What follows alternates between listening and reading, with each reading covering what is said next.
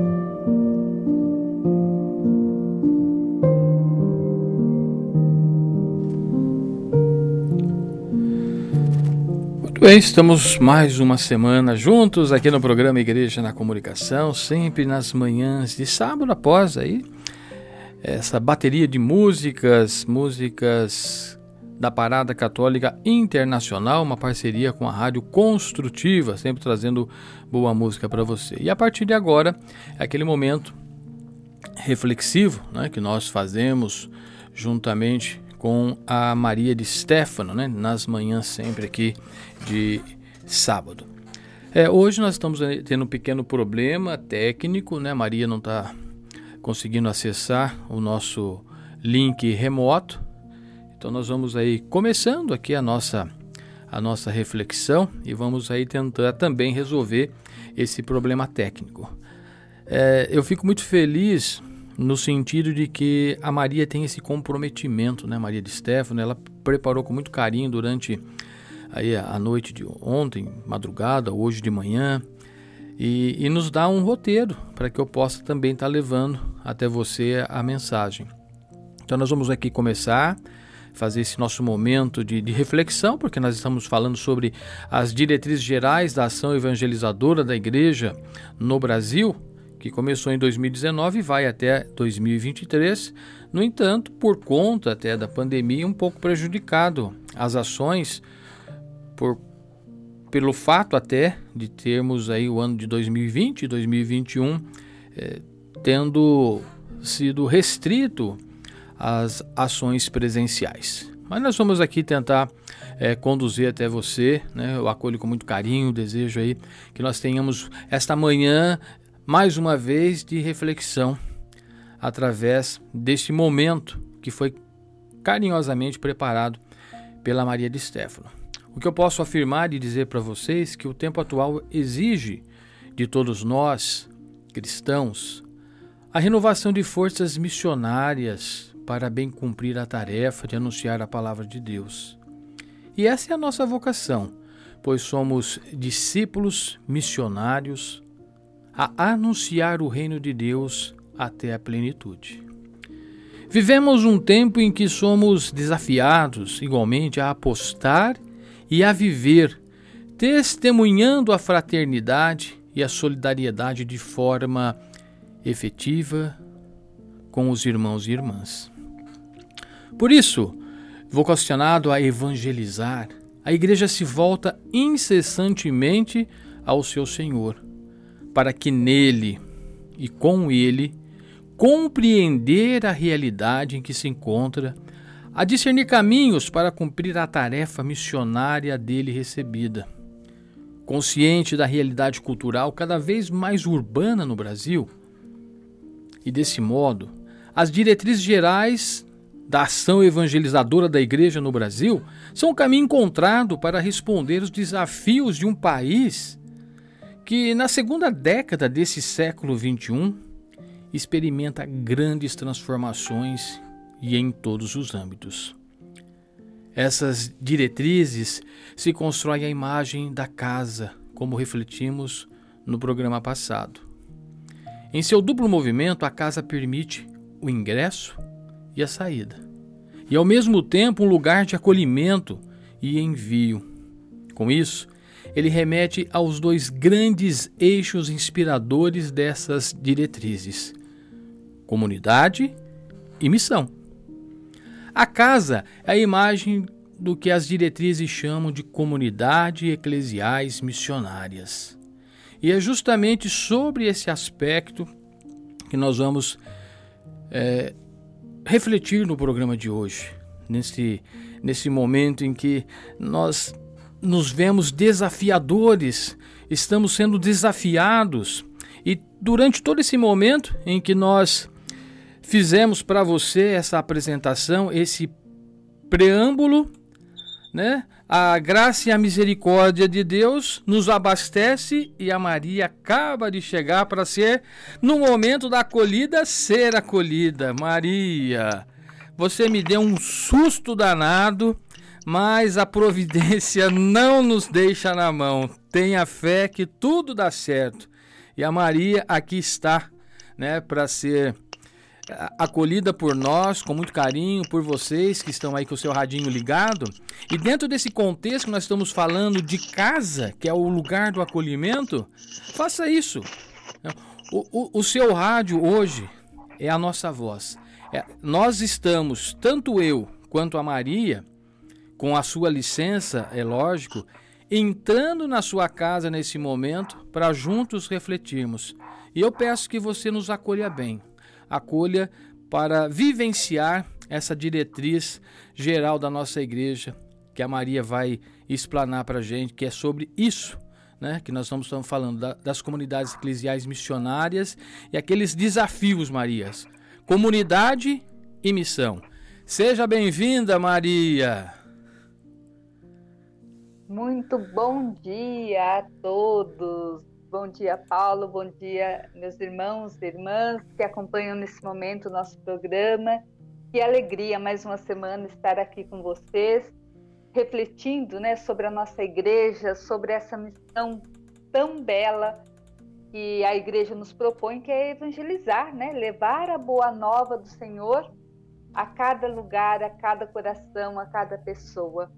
Como é bom poder falar a respeito das coisas do reino, falar a respeito de Jesus. Então, sintam-se carinhosamente abraçados pelo abraço misericordioso do Senhor, que neste momento acolhe a cada um de vocês que nos ouvem, que participam do nosso programa, para que nós possamos dar continuidade a essa reflexão tão bela sobre essas comunidades eclesiais missionárias. Então, hoje nós vamos compreender que essa é a missão dada por Jesus Cristo e a igreja, né, como sua identidade. O anúncio do evangelho, né, que ele, que ele propõe para cada um de nós o que nós queremos no programa de hoje abraçar e entender melhor como que a igreja está propondo nos dias de hoje essa missão que Jesus nos dá.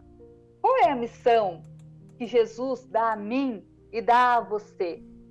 A missão ele diz assim: ide pelo mundo inteiro e proclamai o evangelho a toda criatura. Então, essa é a razão de ser da igreja evangelizar, mas não evangelizar estacionados, cada um no seu lugar, cada um no seu cantinho ou dentro da sua própria casa. Não. Ele diz: ide pelo mundo inteiro e proclamar o evangelho a toda criatura. Esse ide é muito forte. É nós não nos fecharmos em nós mesmos, mas nós sairmos em missão. Por isso, hoje se fala da igreja como essas comunidades eclesiais missionárias. Comunidades eclesiais, nós já falamos, né? Eclésia diz relação à igreja, então são comunidades da igreja que saem à missão.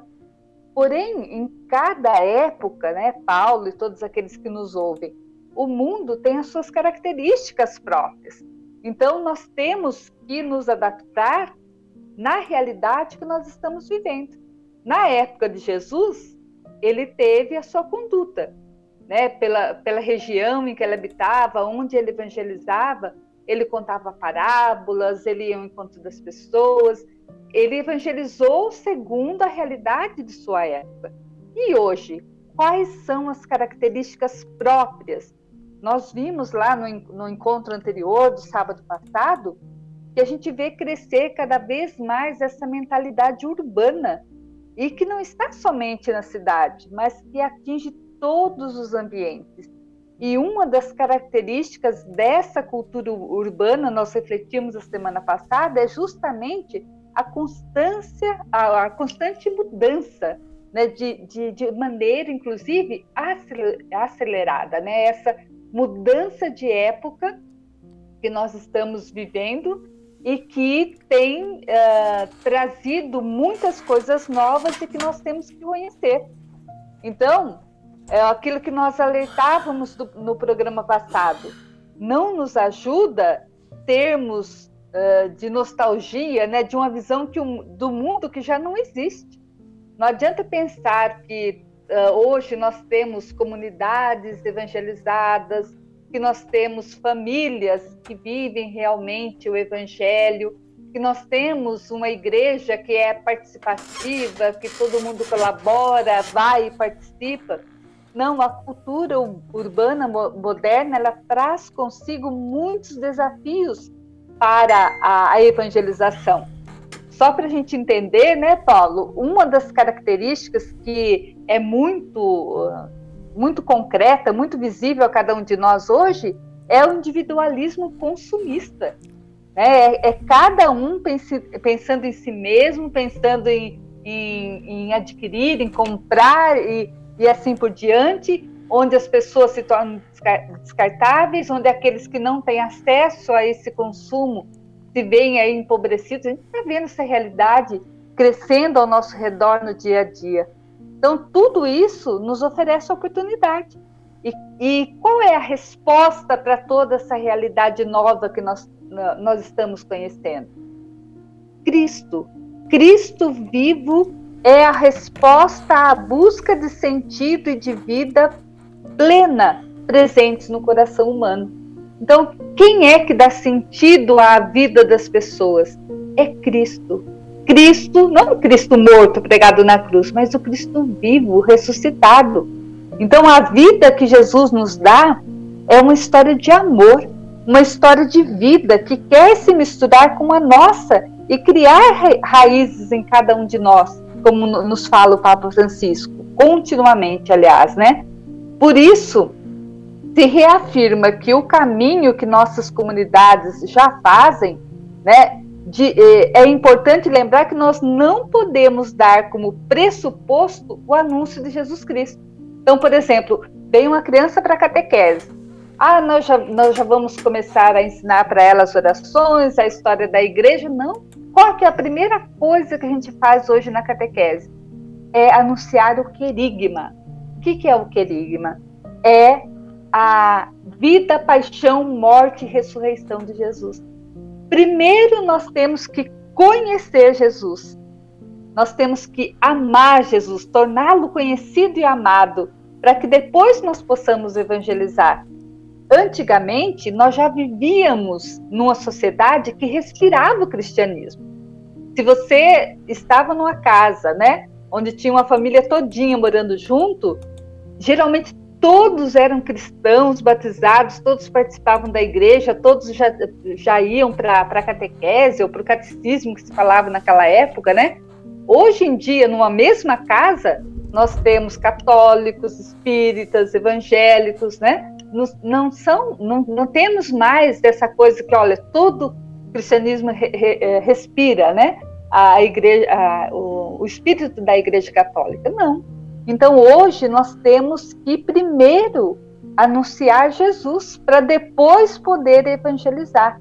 Então a comunidade é, é, esse caminho, né? Nós não podemos dar como pressuposto. A gente não pode deixar como existe. Às vezes as catequistas, né, reclamam muito, por exemplo, ah, mas hoje os pais não colaboram, não participam. Gente, esses pais não foram lá evangelizados. Né? Para eles foi dado talvez um catecismo, mas não foi anunciado Jesus. Então, o que as diretrizes querem nos despertar é que as nossas comunidades hoje devem ser missionária. A comunidade será sempre missionária. E a conversão da pastoral, né, que está a caminho de todas as nossas dioceses, né, pede que toda a ação da igreja seja vista a partir desse paradigma missionário. Implica que a formação de primeira das dessas pequenas comunidades eclesiais missionárias nos mais variados momentos sejam realmente efetivas. Sejam casas, como as diretrizes vai nos falar, casas da palavra, casas do pão, da caridade e abertas à ação missionária, como vai salientar as diretrizes. Por isso, a imagem da casa, que o Paulo deve ter comentado, eu não ouvi, né, mas o Paulo deve ter comentado com vocês, a imagem bíblica escolhida para as diretrizes é a da casa. Né? Então, isso a gente tem que ter bem claro na nossa cabeça. Qual é a imagem né, que representa hoje essa dimensão de comunidades eclesiais missionárias? É a imagem da casa. Por quê? Ela nos oferece a ideia de lar, de acolhida, de pertencimento, do amor como único caminho para a comunhão e das portas abertas para entrar e ir em missão.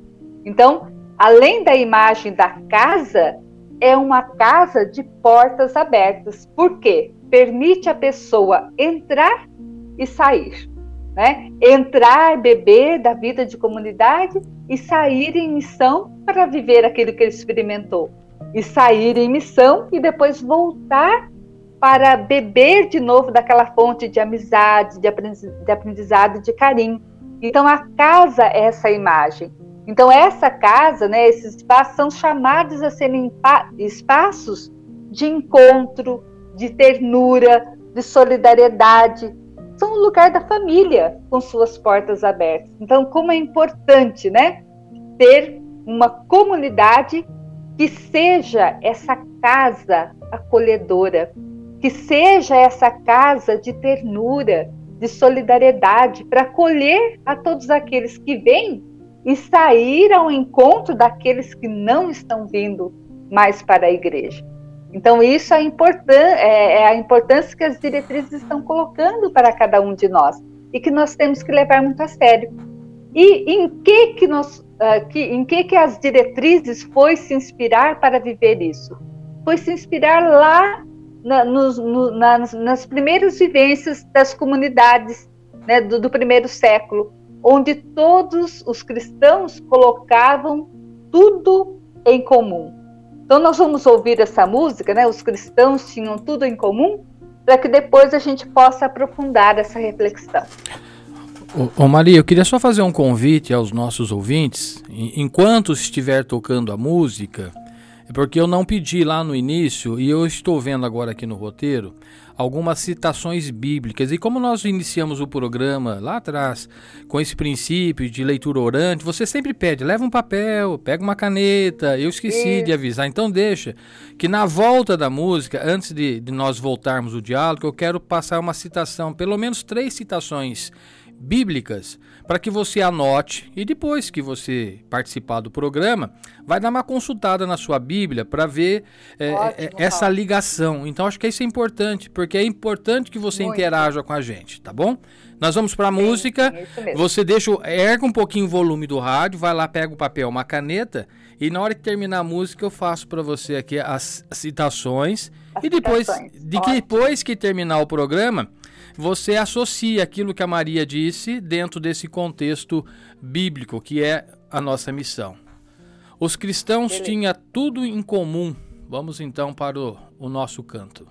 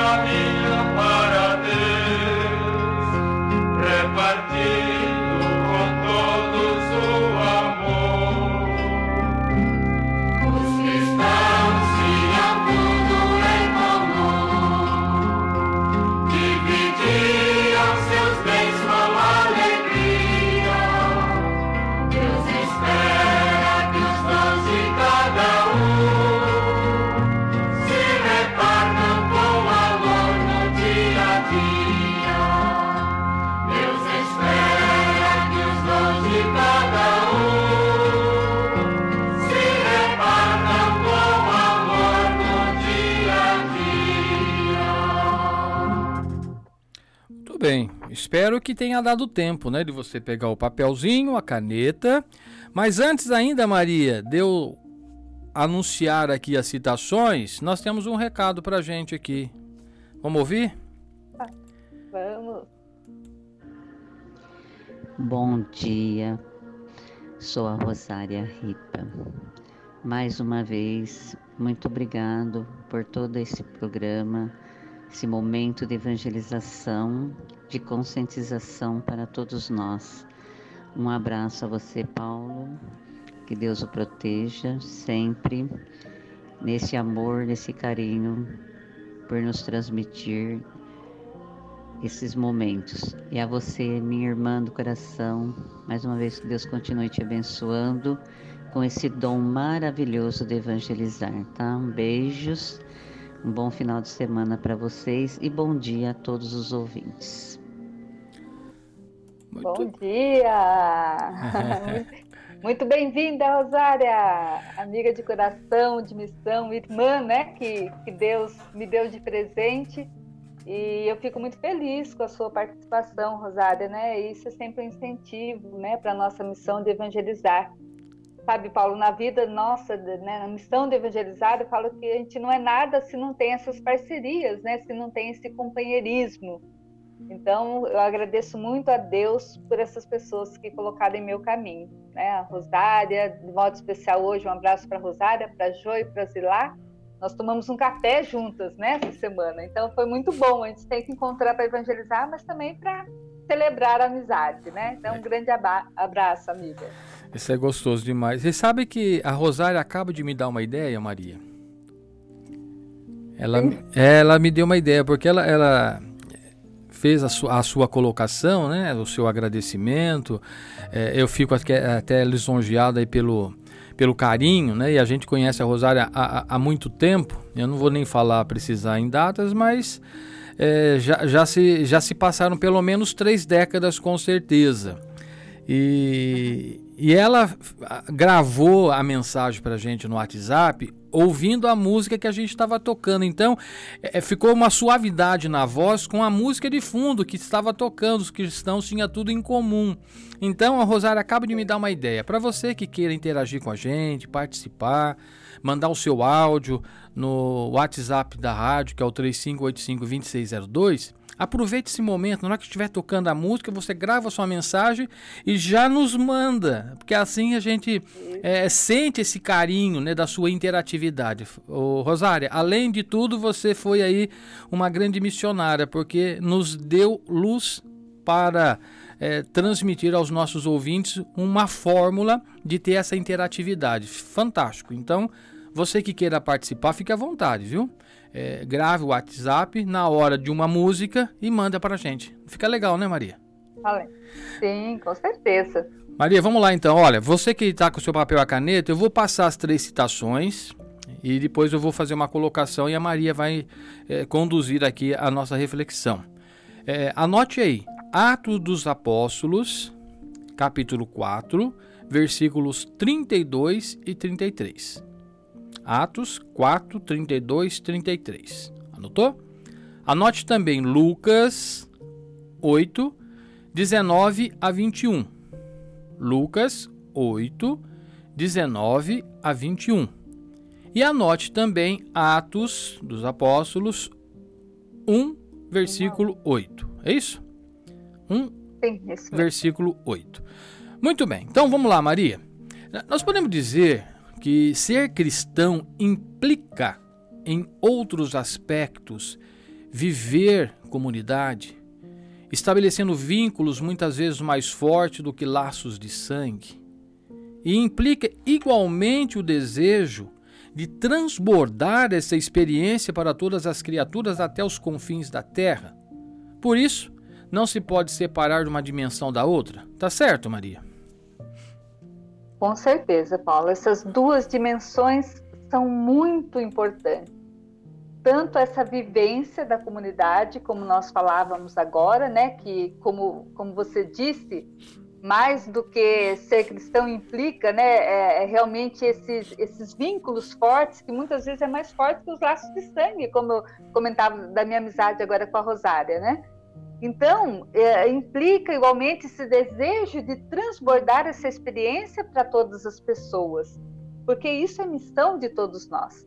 Então, é, digo até mesmo, Paulo, que comunidades que não geram missionários é, são tristes expressões da esterilidade de quem perdeu o seu rumo na vivência do Evangelho. Se uma comunidade não, é, não, não missionários, é porque ela, ela, ela é estéril, né? Ela perdeu o seu rumo na vivência do Evangelho, porque o Evangelho uh, supõe né, essa proposta de você ser missionário. Como também missionários que não se fundamentam a sua vida na comunidade correm o, o risco de se tornarem andarilhos solitários, sem referências existenciais para a sua doação. Então, ninguém é missionário sem pertencer à igreja e ninguém pertence à igreja sem ter dentro de si essa vontade de ser missionário e levar essa, essa experiência de, de, de Jesus para as outras pessoas. Então, nascida e alimentada no coração da vida comunitária, a missão vai gerar novas comunidades para levar adiante essa missão. É, e para isso foram pensados nesses quatro pilares que é comentado na ação evangelizadora. Mas antes de comentar sobre os quatro pilares, a gente precisa falar dessa igreja nas casas, porque a casa foi um dos lugares privilegiados para o encontro e diálogo de Jesus e seus seguidores com as pessoas. Então, nós não, não nos inspiramos nisso só porque inventamos isso agora. Ah, agora a igreja está inventando que a gente tem que ser missionário. Não, Jesus foi profundamente missionário. Nas casas, ele curava, ele perdoava os pecados, ele partilhava a mesa com os publicanos e, e, e pecadores, ele refletia sobre os assuntos importantes, como o jejum, por exemplo, orientava sobre o comportamento na comunidade, sobre a importância de se ouvir a palavra de Deus. Então, os encontros de Jesus nas casas, eles alargam as relações fraternas, comunitárias, nos ambientes domésticos por onde ele passa. A casa, sim, é, é assumida como lugar e cultivo da vivência e dos valores do reino. Então, não é coisa que a igreja está inventando nessas diretrizes. É coisa que Jesus já viveu e nós também devemos viver. Na igreja vivida nas casas, olha que beleza quando você for estudar uh, essa, esse texto de Atos aí, né? Ninguém passava necessidade. Por quê? Lá tudo era partilhado conforme a necessidade de cada um. Né? Então, a, a, aliás, o Paulo falou até o, o, versículo 33, mas vocês podem ir até o versículo 35, que vai comentar sobre isso. Não é? A, as comunidades na casa eram organizadas a partir da ordem fraterna, com a participação ativa das mulheres e cuidado especial para com os mais fracos e para com os mais pobres. Então, eles não queriam isolamento, mas a responsabilidade de favorecer um testemunho capaz de atrair outras pessoas. A casa permitiu que o cristianismo primitivo se organizasse em pequenas comunidades, com poucas pessoas, que se conheciam e compartilhavam a mesa da refeição cotidiana. E a hospitalidade era aberta também para aqueles que eram pecadores e pagãos. Então, na igreja vivida nas casas, ninguém passava necessidade, pois tudo isso era partilhado conforme a necessidade de cada um. Então, a grande pergunta, Paulo, que as diretrizes nos fazem refletindo sobre esse aspecto da casa, propondo a casa como referência, como uma imagem dessas diretrizes, a pergunta é: o que podemos fazer para que a nossa pequena comunidade se apareça, se pareça com aquelas que os primeiros cristãos reuniam em suas casas? Né? Lá eles, eles viviam tudo em comum, rezavam em comum, partiam o pão em comum, celebravam a Eucaristia, que era na época era chamada a fração do pão, não é? E, e, e colocavam tudo em comum, se preocupavam uns com os outros. Então, a grande pergunta que as diretrizes nos fazem é isso, né? Então, a partir disso, o que, que nós podemos fazer para que a nossa paróquia, a nossa pequena comunidade, se, se pareça como essa dos primeiros cristãos, porque é um ideal que a gente busca viver, não é?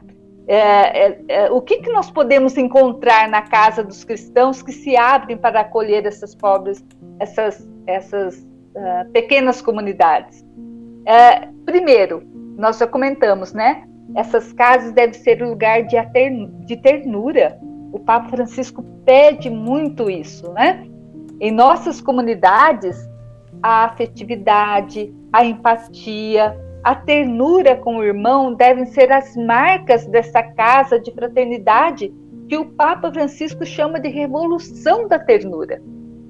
Como que nós podemos imaginar uma igreja que não acolhe, que não tem a, a empatia pelas pessoas que estão chegando? Uma igreja fria que não acolhe, que não abraça, que, que não envolve? Como pode querer formar uma comunidade? Né? É, é, bonito quando a gente vai nas comunidades, tem a pastoral da acolhida, porque a gente já se sente bem desde ali, né? Porque a gente é acolhido com carinho, é, ali é oferecido lugar, sempre tem um sorriso, um abraço para nos acolher. Então, essa é a imagem da igreja que nós queremos. Uma imagem que seja um lugar de ternura. Para quê? Porque por comungarmos do mesmo pão na Eucaristia, na palavra e na vida, nós somos irmãos que caminhamos juntos. E nada que diga respeito à alegria à dor do outro pode nos ser indiferente. Então, muitas vezes a pessoa chega na comunidade, né? 50% pode ser que esteja alegre, 50% triste, nós não sabemos o que está no interior da pessoa. Mas seja alegria ou seja tristeza, eles, essa alegria precisa ser percebida na comunidade. Né? Infelizmente, onde tem muitas portas nas igrejas, né? cada um entra por uma porta, muitas vezes a gente entra e sai sem nem ter contato com as pessoas. Mas é muito importante que a, a nossa igreja seja essa casa, lugar da ternura. E um, principalmente, não é, Paulo? Porque nós vivemos num mundo marcado pela violência, pelo ódio crescente. Nós vemos isso nos noticiários todos os dias. Né? Em qualquer lugar nós vemos uma, uma violência gratuita acontecendo ao nosso redor. Com a destruição como resposta aos problemas, a comunidade cristã ela se torna profeta ao viver a fraterna e solidária convivência como resposta a essa violência. Então, como que nós vamos vencer né, essa forma de violência, de ódio? no, nos tornando uma comunidade de ternura. Como diz aí a música, os cristãos eram um só coração e uma só alma, como nós ouvimos no início, né? Então isso é importante que seja mantido. Outro lugar, outra situação é que as, essas casas sejam lugar das famílias. A proximidade com as famílias, na sua condição real de, de vida, ajudará a experimentar a misericórdia de Deus que em Jesus se aproximou, por exemplo, da viúva que enterrava o seu filho, da sogra de Pedro que sofria doente, de Jairo e de sua filha que estavam morrendo, e de outras famílias que necessitavam da sua presença, da sua palavra de consolação. Se Jesus fez isso, por que, que nós não podemos ser também uma igreja, casa, lugar das famílias? Não é verdade? Então, vi... se vocês percebem que as diretrizes se inspiram na vida de Jesus para que possam propor essas atividades, não é? A comunidade cristã missionária, ela pode de fato acontecer nos lares, nos grupos de família, que se tornam núcleos comunitários, a igreja doméstica, como nós fazemos, né? Lá podem meditar da palavra, rezar, partilhar o pão, a vida. Esses núcleos são importantes, mas a pergunta que a gente faz a partir disso é: o que nós podemos fazer na nossa pequena comunidade, na nossa paróquia, para que exista mais partilha, não só do tempo, mas também de, car de carinho e de ternura entre nós? Olha como que, olha, Paulo, da, só daí já vai um programa quase todo, só na, na reflexão do sinal da casa, né? E isso sem contar os quatro pilares. Eu fiz um pequeno resumo, Paulo, para que as pessoas possam entender. Porque eu estava vendo a nossa agenda, né? Eu queria fazer mais programas sobre as diretrizes, mas nós temos aí um advento vindo, né? Próximo ao Natal, nós temos tanta coisa para falar. Então, nós vamos fazer hoje um pequeno resumo para que depois, a partir da semana que vem, a gente já possa ir pensando no nosso tempo do advento, em como nós vamos preparar o nosso coração para chegar até lá. E aí, o que, que nós vamos fazer, Paulo? Em vez de refletirmos tudo hoje sobre as diretrizes, a gente vai trazendo esses aspectos da, das diretrizes para as nossas reflexões no tempo do advento. Fica bom, não fica? Fica ótimo. Espero que o nosso povo, é, espero que o nosso povo também concorde com isso. então, só para que vocês eu, é, que, eu queria falar, só fazer uma observação, né? Se, se eu concordo, eu não só concordo, como apoio e endosso as palavras, porque na hora que você estava falando de, de, de, casa, de acolhimento, é, é, é, é eu, eu me imaginei com 7, 8 anos, na novena de Natal que a gente fazia no quarteirão aqui da Aqui é, uma, é, perto de você, né, Maria? Eu morava aqui na Perão de Gine, sim, na sim. casa onde da dona sim. Letícia, a dona Paula, é, dona Cida Duz, dona dela. Gente, você não tem noção. A Maria começou a falar, eu fui para casa deles, rezar a novena de Natal. E depois eu fui, eu fui lá para 88, no dia 5 de outubro de 1988, lá no Jardim Anésia, quando eu fui investido pela primeira vez, ministro extraordinário da Eucaristia, que quando nós começamos a comunidade Nossa Senhora das Dores, não tinha, né, barraca, não tinha nada. E foi casa, e durante muito Sim. tempo foi nas casas. Então a Maria está falando de casa, Sim. de acolhimento, de primeiros cristãos. Eu acho que a ideia do programa é exatamente essa, Maria, passar é, esse sentimento, né, para nossa geração que viveu isso e para aquelas pessoas que estão nos ouvindo que de repente não viveu isso, é, se alguém tiver esse, esse, esse testemunho, eu vou até pedir que as pessoas encaminhem para a gente, Maria. Ou por escrito, Sim. ou em áudio. Olha, na, na, minha época eu fiz isso. Eu acho que isso, isso enriquece e a gente passa.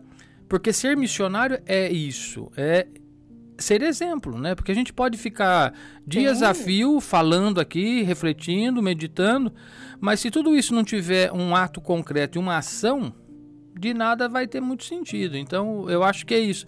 E, e você hoje conseguiu tocar. É, tô até um pouco emocionado aqui, mas não sei nem se eu vou conseguir falar muito, porque foi uma vivência muito forte, entendeu? Foi. É, eu, eu, lembro quando a gente. Sim. Nossa, é, na, na hora que você estava falando. Você cantou a música. Você cantou a, música, cantou a música do Buraquinho? Cantei, também? eu estava exatamente lembrando cantou, essa, né? quando a dona Paula. A dona Paula Colucci, né? Dona Paula Braga Colucci cantava, a gente. Depois o, gru o, o, grupo cresceu muito, aí a gente teve que dividir o grupo, porque era muita gente, né? Na, na Sim, nas casas. Nas casas. É, se você no céu conseguir entrar, né? Faça um buraquinho para eu Isso. passar.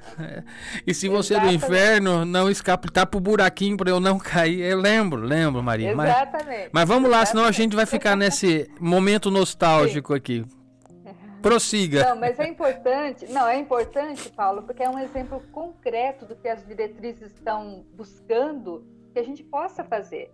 E até um convite também para quem, por exemplo, não adquiriu o livrinho da novena, adquire, forme um grupo na sua rua, convide os parentes, os amigos, os vizinhos, façam a novena de Natal, vivenciem esse momento, né? Isso é ser um pouco dessa igreja ternura, dessa igreja família dentro dos nossos lares. É importante que isso aconteça e é importante você dê esses exemplos concretos. Mesmo que a gente não consiga concluir toda a reflexão das diretrizes aqui, é importante que isso se fale.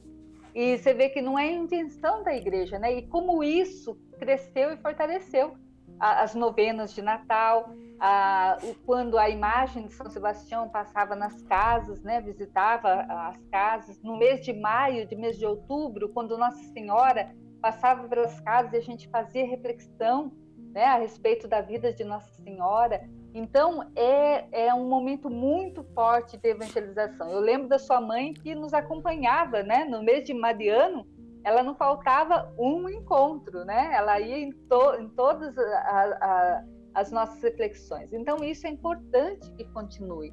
Então, isso, gente, é a, a comunidade eclesial missionária. É você não ficar só dentro da igreja. Lógico que lá na igreja também pode ter um grupo refletindo sobre a novena, rezando lá por, por aqueles que não, com aqueles que não podem se encontrar nas casas, mas tudo isso é importante. Por isso, Paulo, essa casa tem que ter quatro pilares que a sustentam para que ela não desmorone. Então, a inspirado na vida de Jesus e naquilo que ela viveu, né? Eu não sei se não, provavelmente não vai dar tempo da gente refletir tudo, mas a, a, a, a igreja, as diretrizes, ela propõe quatro pilares, né?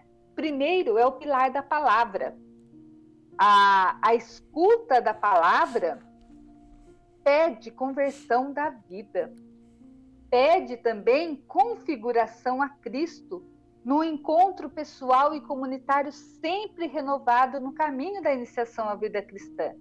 O encontro com a palavra, ela muda a vida, ela dá sentido ao ser e ao agir de quem é cristão. Corru, uh, corrige né, as, as posturas e forma no modo de ser, de pensar e de agir de Jesus, né? Então, qual que é a nossa referência? Em quem que nós nos inspiramos? Em Jesus. Ele é o verbo encarnado. Ele é a palavra viva. Até Jesus vir, nós tínhamos só o verbo, só a palavra. A partir de Jesus, a palavra ganha um rosto, né? um rosto em qual nós temos que nos espelhar, em qual nós temos que nos inspirar. Então, o primeiro e fundamental pilar de todo esse alicerce das diretrizes é o pilar da palavra. É porque é na escuta da palavra que nós vamos converter e que nós vamos mudar a nossa vida. Como nós sempre comentamos na, na leitura orante, né, Paulo? Os passos da leitura orante, não adianta só você ler a palavra.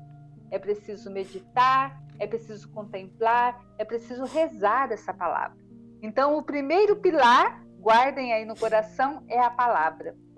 O segundo pilar, que também é muito importante, é o pão, ou seja, a liturgia, a espiritualidade, a Eucaristia.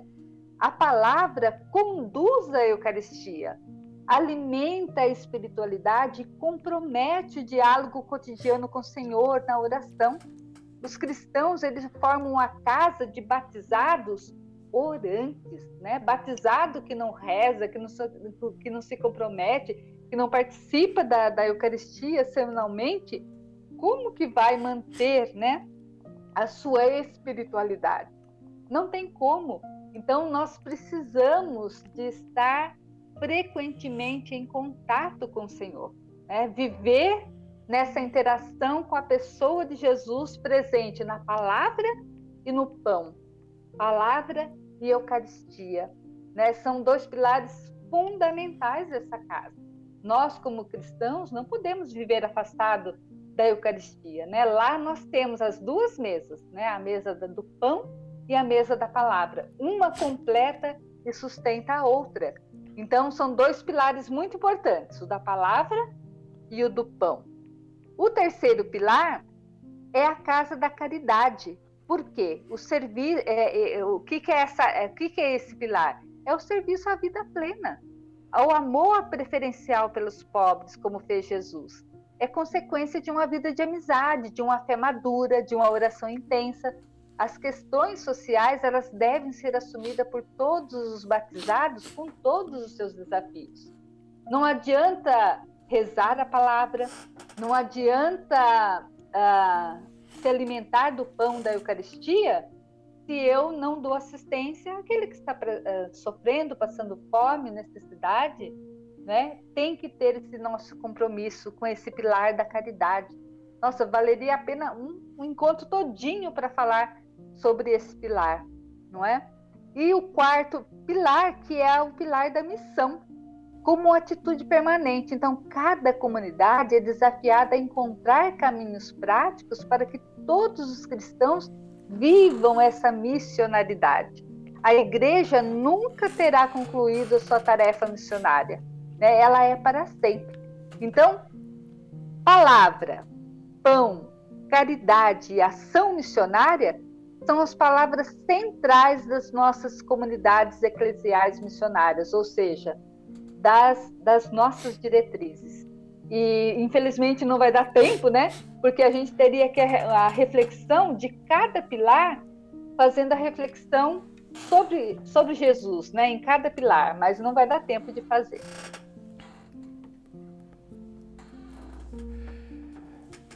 Ai, ai. Maria, você sabe que eu tô emocionado aqui, né? Eu tô percebendo. Ainda, bem que hoje a gente tá só no rádio, né? Não estamos transmitindo no Facebook. Opa! Mas a gente já está, é, como a Maria lembrou bem, né, se a gente pudesse, e, e, logicamente que rádio tem esse compromisso com hora, e também para nós que estamos vivendo isso, tem um peso. Para quem está ouvindo e de repente é, fazendo alguns dos seus afazeres, é? tem um compromisso, acaba é, não sendo possível, né, Maria? Mas as comunidades eclesiais amparadas nesses pilares vão com certeza viver então o ideal desses primeiros cristãos. É, eu achei a música aqui, mas não, não vou. Eu vou preparar para o, o advento a música que você falou, tá? Porque tem que. Inclusive, eu achei cifra para tocar no violão aqui, Maria. A musiquinha, ah, né? Do certo Galileu? no, no certo, certo Galileu, Galileu tá, é? certo Galileu tá aqui. Não, aquela que. Ah, tá. Porque eu, eu fui navegando, fui na novena do buraquinho. Mas a semana que a gente ah, começar a refletir, entendi. refletir o, o, o, o Natal, aí nós vamos falar sobre ela um pouquinho. Mas agora Vamos. o Padre Zezinho Tá. canta pra gente um certo Galileu.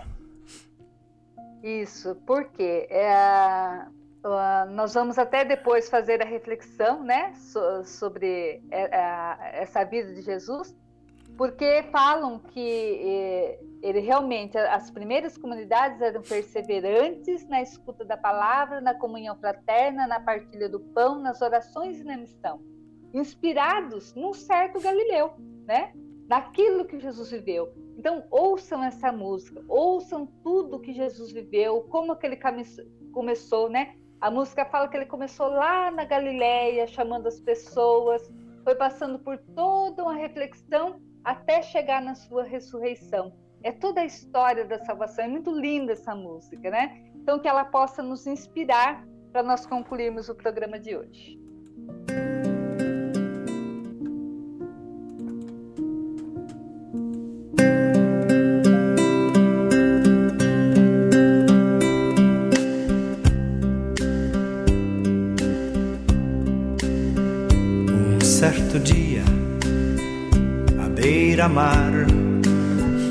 Apareceu um jovem galileu.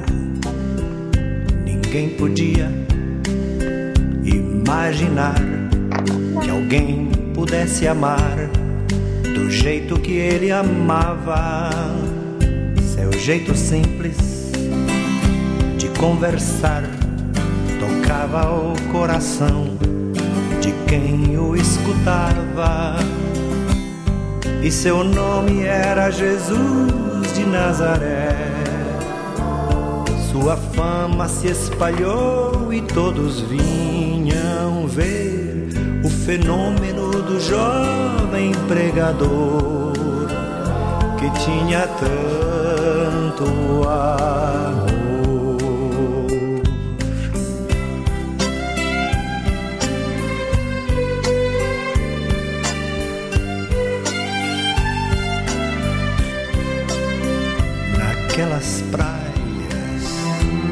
Naquele mar, naquele rio, em casa de Zaqueu,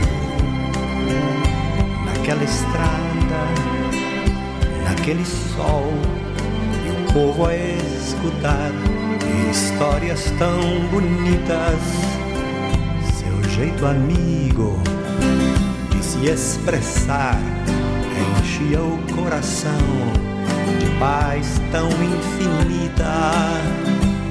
E seu nome era Jesus de Nazaré. Sua fama se espalhou e todos vinham ver o fenômeno do jovem pregador que tinha tanto amor. Em plena rua, naquele chão, naquele poço, em casa de Simão, naquela relva, no entardecer, o mundo viu nascer a paz de uma esperança, seu jeito puro de perdoar fazia o coração voltar a ser criança. E seu nome era Jesus de Nazaré. Sua fama se espalhou e todos vinham ver o fenômeno do jovem pregador que tinha tanto amor.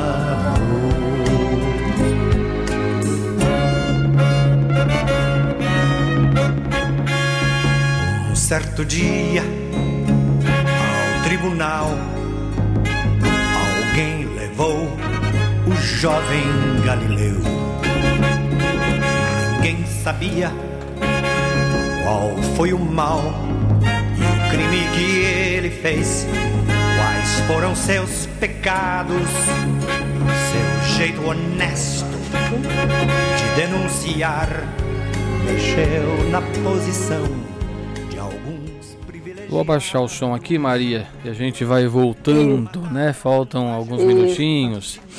É, porque se deixasse, tá. na verdade, hoje o Paulo Carvalho não está aqui, tá? Hoje está o Paulinho com 7 tá. anos de idade. E eu acabei me, me, me navegando lá, né? Então, desculpe algumas falhas hoje, porque realmente hoje é, eu fiz o que o padre Zezinho falou assim, voltou a ser criança. Eu voltei mesmo, literalmente me senti lá na rua ah, de Gino e né? Agostinho né? Prado. É isso aí. Então, Paulo, mas só para concluir, né, o que, que nós queremos falar? Então, qual é a proposta para as diretrizes, né? É justamente essas comunidades eclesiais de base seguindo o modelo dos primeiros cristãos. Como viviam os primeiros cristãos? Naquela passagem que você citou, do Atos 2, né? Do, vai até, aliás, é, essa, essa frase está no Atos 2, 42. Eles eram perseverantes na escuta da palavra né? Olha aí o pilar da palavra. Na comunhão fraterna, que é a questão da caridade, na partilha do pão, que é, a partilha, é, que é o pilar do pão, nas orações e na missão, que é o quarto pilar da ação missionária. Então, é nesse modelo que nós vamos nos inspirar. A comunidade é o local essencial da vivência da igreja casa. Então, todos nós que somos cristãos, né, temos sempre que lembrar isso. Nós temos que procurar viver esse ideal. E qual que vai ser o nosso empenho? Construir comunidades maduras na fé. Vencer aquilo que é subjetivismo, relativismo, individualismo, sair do, do, nosso quadrado, né? Porque hoje, infelizmente, Paulo, é cada um no seu quadrado, né? Cada um querendo viver a sua individualidade, os seus interesses, e, e, então a vida comunitária se torna muito difícil, porque as pessoas não querem compromisso. Não é? Então nós temos que vencer esse modelo fazendo das igrejas casa de família. Né? Toda família deve participar. Abrir as portas para acolher todos aqueles que chegarem. Isso é essencial que a nossa igreja tenha, né? Acolher as pessoas que chegam. Ah, Maria, mas eu não sou da pastoral da acolhida. Você não precisa ser da pastoral da acolhida. Você também é igreja. E você também deve acolher, né? Os encontros podem ser, inclusive, fora da igreja, como nós comentamos agora, não é? O que configura a igreja, a casa, Paulo, são os encontros, não o espaço. Nós podemos sim nos encontrar lá na igreja, né? no, no santuário, na paróquia Nossa Senhora Aparecida, na Rosa Mística, e na, na, na Nossa Senhora da Assunção. Mas o importante é que esses encontros é, aconteçam. Então, o que configura a igreja não é o local, não é o espaço, mas, é, mas são os encontros. Então, é importante que a gente se encontre e faça, faça da igreja né, essa casa que é espaço de encontro. De encontro com quem? De encontro com Deus e passa pelo encontro com os irmãos. Nós fizemos um bonito programa falando, né, do amor a Deus, do amor aos irmãos. É aquilo lá. Que faça da nossa igreja casa e lugar de ternura, como nós refletimos. Nós precisamos de comunidade que superem o fazer coisas, né? Então nós precisamos ter esse desejo de estar juntos, nós não vamos só. Porque muitas vezes a gente tem um programa para cumprir, né? um livro para trabalhar, um conteúdo para passar, uma formação para dar para as pessoas e nos esquecemos que a igreja não é só fazer coisas, né? Mas é essa coisa do estar junto que é muito importante. É isso que constrói a nossa igreja.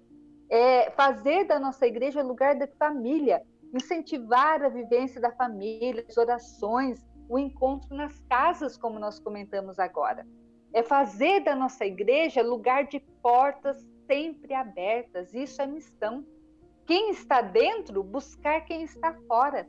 Não basta abrir as portas, né? Nós precisamos ir em busca. É aquele ide de Jesus que a gente comentava lá no início. Daí a importância, né, dos pilares que nós refletimos, de modo especial, o pilar da palavra, que contempla as, as iniciativas relacionadas à iniciação à vida cristã e a animação bíblica da vida e da pastoral. Por que iniciação à vida cristã? Porque muitos hoje não foram iniciados na fé. Né? Muitos estão na igreja, mas não sabem nem ao menos, às vezes, fazer um sinal da cruz ou rezar uma oração. Então é preciso resgatar né, essa iniciação à vida cristã. E por que, que é importante, de novo, pregar o querigma, né, fazer essa vivência de comunidade, trazer de novo os sinais? Porque quando a, a, a, a, iniciação à vida cristã ela não tem um início, ela é para a vida toda. Ela não é como um tempo de catequese que termina e, e para, não. É, é contínuo para a vida toda, para que a, toda a sociedade possa estar alicerçada por isso. Por isso que o pilar da palavra é tão importante, né?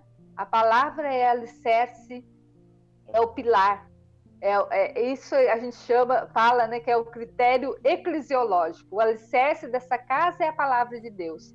É a igreja, a comunidade de comunidades inserida nessa realidade urbana que nós estamos vivendo. Então, por isso que a única prioridade das diretrizes são as comunidades eclesiais missionárias, que é o tema do nosso programa de hoje. Como é o objetivo, né, das diretrizes? alimentada pela palavra de Deus, pelos sacramentos, além da vida da oração e da caridade, que são enviados em missão para contribuir para a transformação dos grupos, das pessoas e da sociedade. Então, mais do que um conjunto de atividade, de atividades, né, o pilar da palavra é um passo para a animação bíblica de toda a pastoral. É, tem um texto inspirador da, do, dos estudos da CNBB, que fala sobre a palavra, que diz assim: olha que bonito isso, né? Sem a palavra, é como se a igreja quisesse evangelizar silenciando o próprio Cristo. Olha que forte isso, Paulo.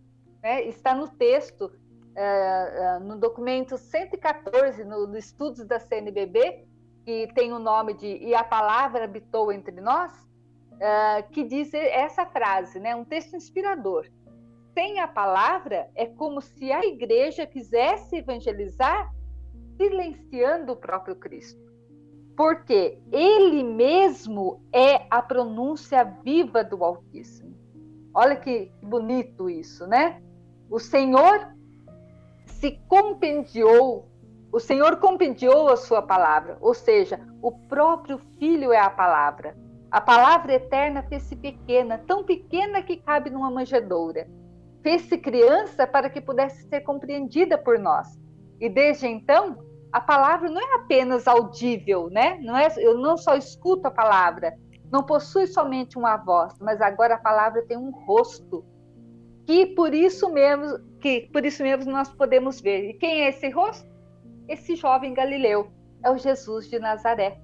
Então, uh, tem muitas coisas que a gente precisa fazer e incentivar, mas de forma especial a acolhida, a misericórdia e tudo isso feito com muita criatividade. Aí contamos minutinhos, Paulo, só para encerrar, só uma colocação sobre essa missão da, da, da igreja na, na, casa hoje, né?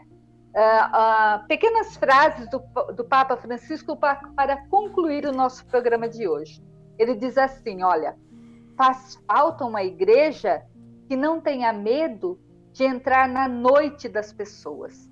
Nós precisamos de uma igreja capaz de encontrá-los no seu caminho. Quantos estão passando pela noite escura, né? Da falta de fé, da falta de entusiasmo e que necessitam da nossa presença. O Papa fala ainda: precisamos de uma igreja capaz de fazer companhia, de ir além de uma simples escuta, uma igreja capaz de decifrar a noite contida na fuga de tantos irmãos e irmãs de Jerusalém. Quanto nós encontramos pelo caminho como os discípulos de Emaús, né? Decepcionados, decepcionados com a igreja, decepcionados uh, muitas vezes com as pessoas. Mas o importante, como diz o Papa, é que Jesus deu calor ao coração dos discípulos de Emaús. Ele fez arder o coração. Será, Paula, essa pergunta que a gente deixa como conclusão para hoje, né? Será que ainda nós somos uma igreja capaz de aquecer o coração das pessoas? Eu, como igreja, sou uma igreja capaz de reconduzir as pessoas rumo ao Cristo, capaz de acompanhar de novo a essa dimensão da casa? A missão da igreja, meus irmãos, guardem isso no coração como proposta das diretrizes do programa de hoje, é cuidar das pessoas. É cuidar das pessoas. Essa é a nossa missão como a igreja. Nossa espiritualidade, ela se funda antes de tudo sobre a certeza de que Deus caminha conosco. Nós não estamos sozinhos. A palavra de Deus reafirma para nós o que Moisés dizia ao seu povo: Olha, não tenham medo. O Senhor Deus caminha na frente de vocês. Então que nós, ao prepararmos, né, agora o nosso oitavo plano, a gente possa levar tudo isso em consideração. E vocês que não participem diretamente das, das, das pastorais, né, ou membro, vá lá, procure a igreja, faça parte, né? Venha conhecer as nossas pastorais, venha fazer parte da nossa igreja, venha participar, se envolver, fazer da, da nossa igreja realmente uma casa de ternura, uma casa de família. Há uma descoberta prévia a fazer, sabe, Paulo? É a necessidade de união de forças, da capacidade de pensar e de trabalhar juntos e de organizar melhor a nossa pastoral, a nossa ação pastoral lógico, inspirados em Jesus. Então, Jesus, meu irmão, minha irmã, conta de, com cada um de nós. Que a gente não possa se acomodar, que a gente não possa esconder o nosso talento. Lembra daquela parábola do talento, né? A, palavra de Jesus é, cara, é, clara, né? Vamos então no, no, uh, pensar como, não podemos pensar como aquele terceiro servo que guarda com medo de que possa acontecer que a gente não possa guardar né, e ficar só com aquilo que Jesus nos deu sobre o Evangelho, mas que a gente possa produzir frutos para levar para as pessoas.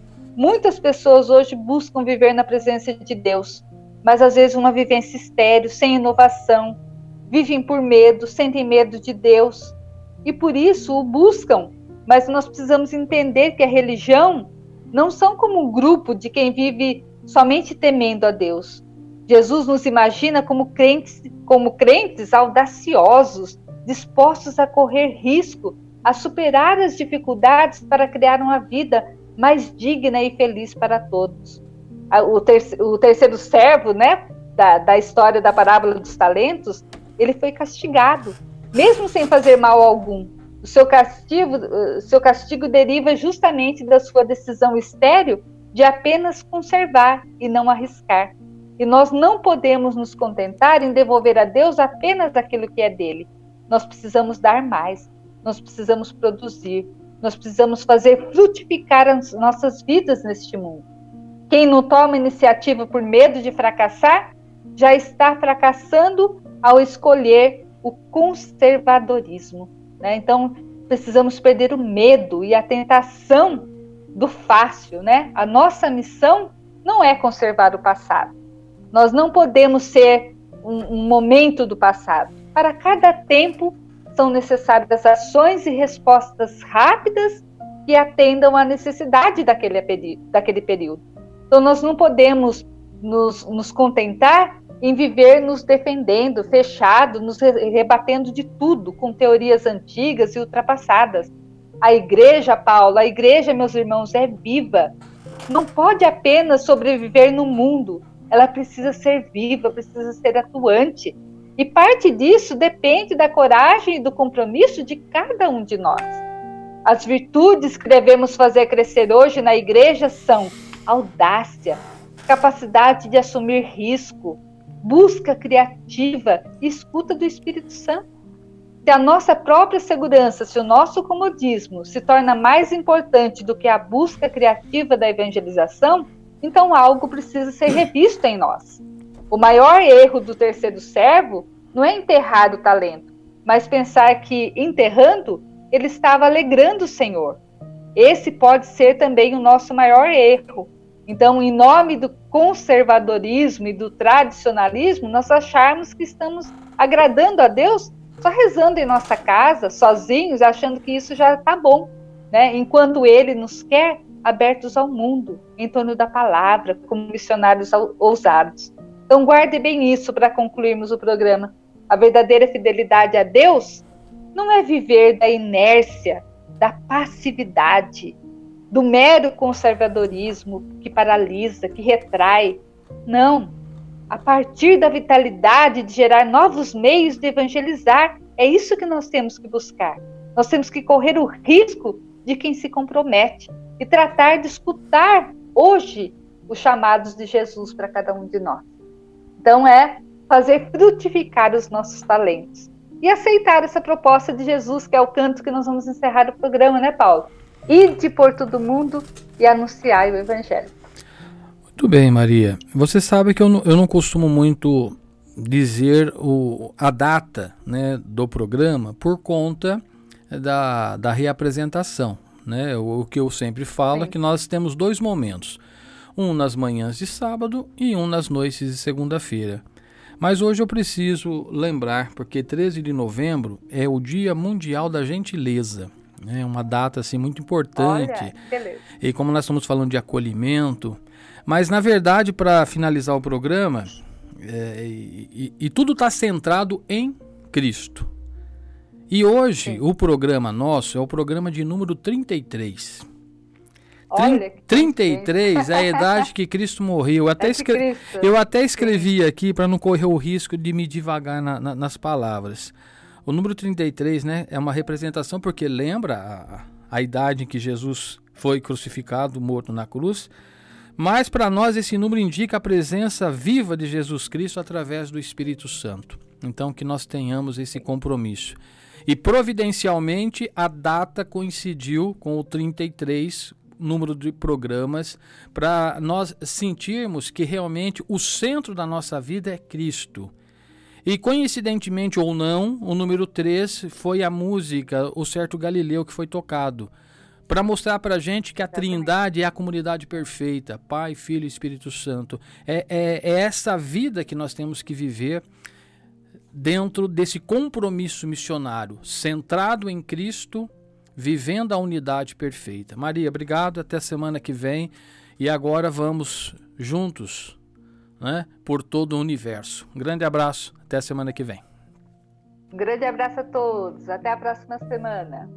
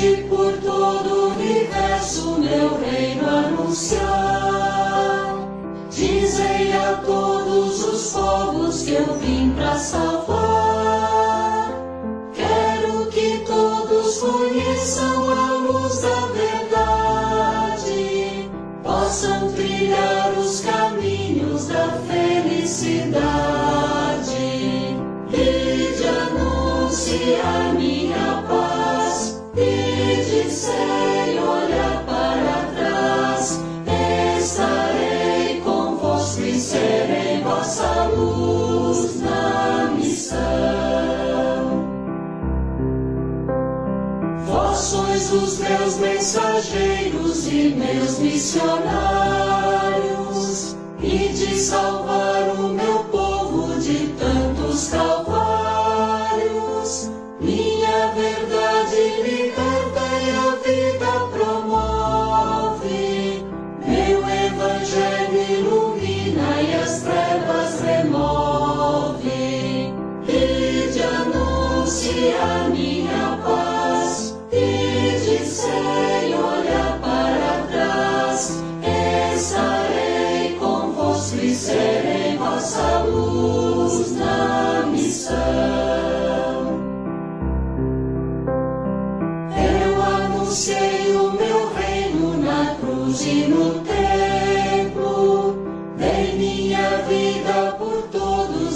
todos,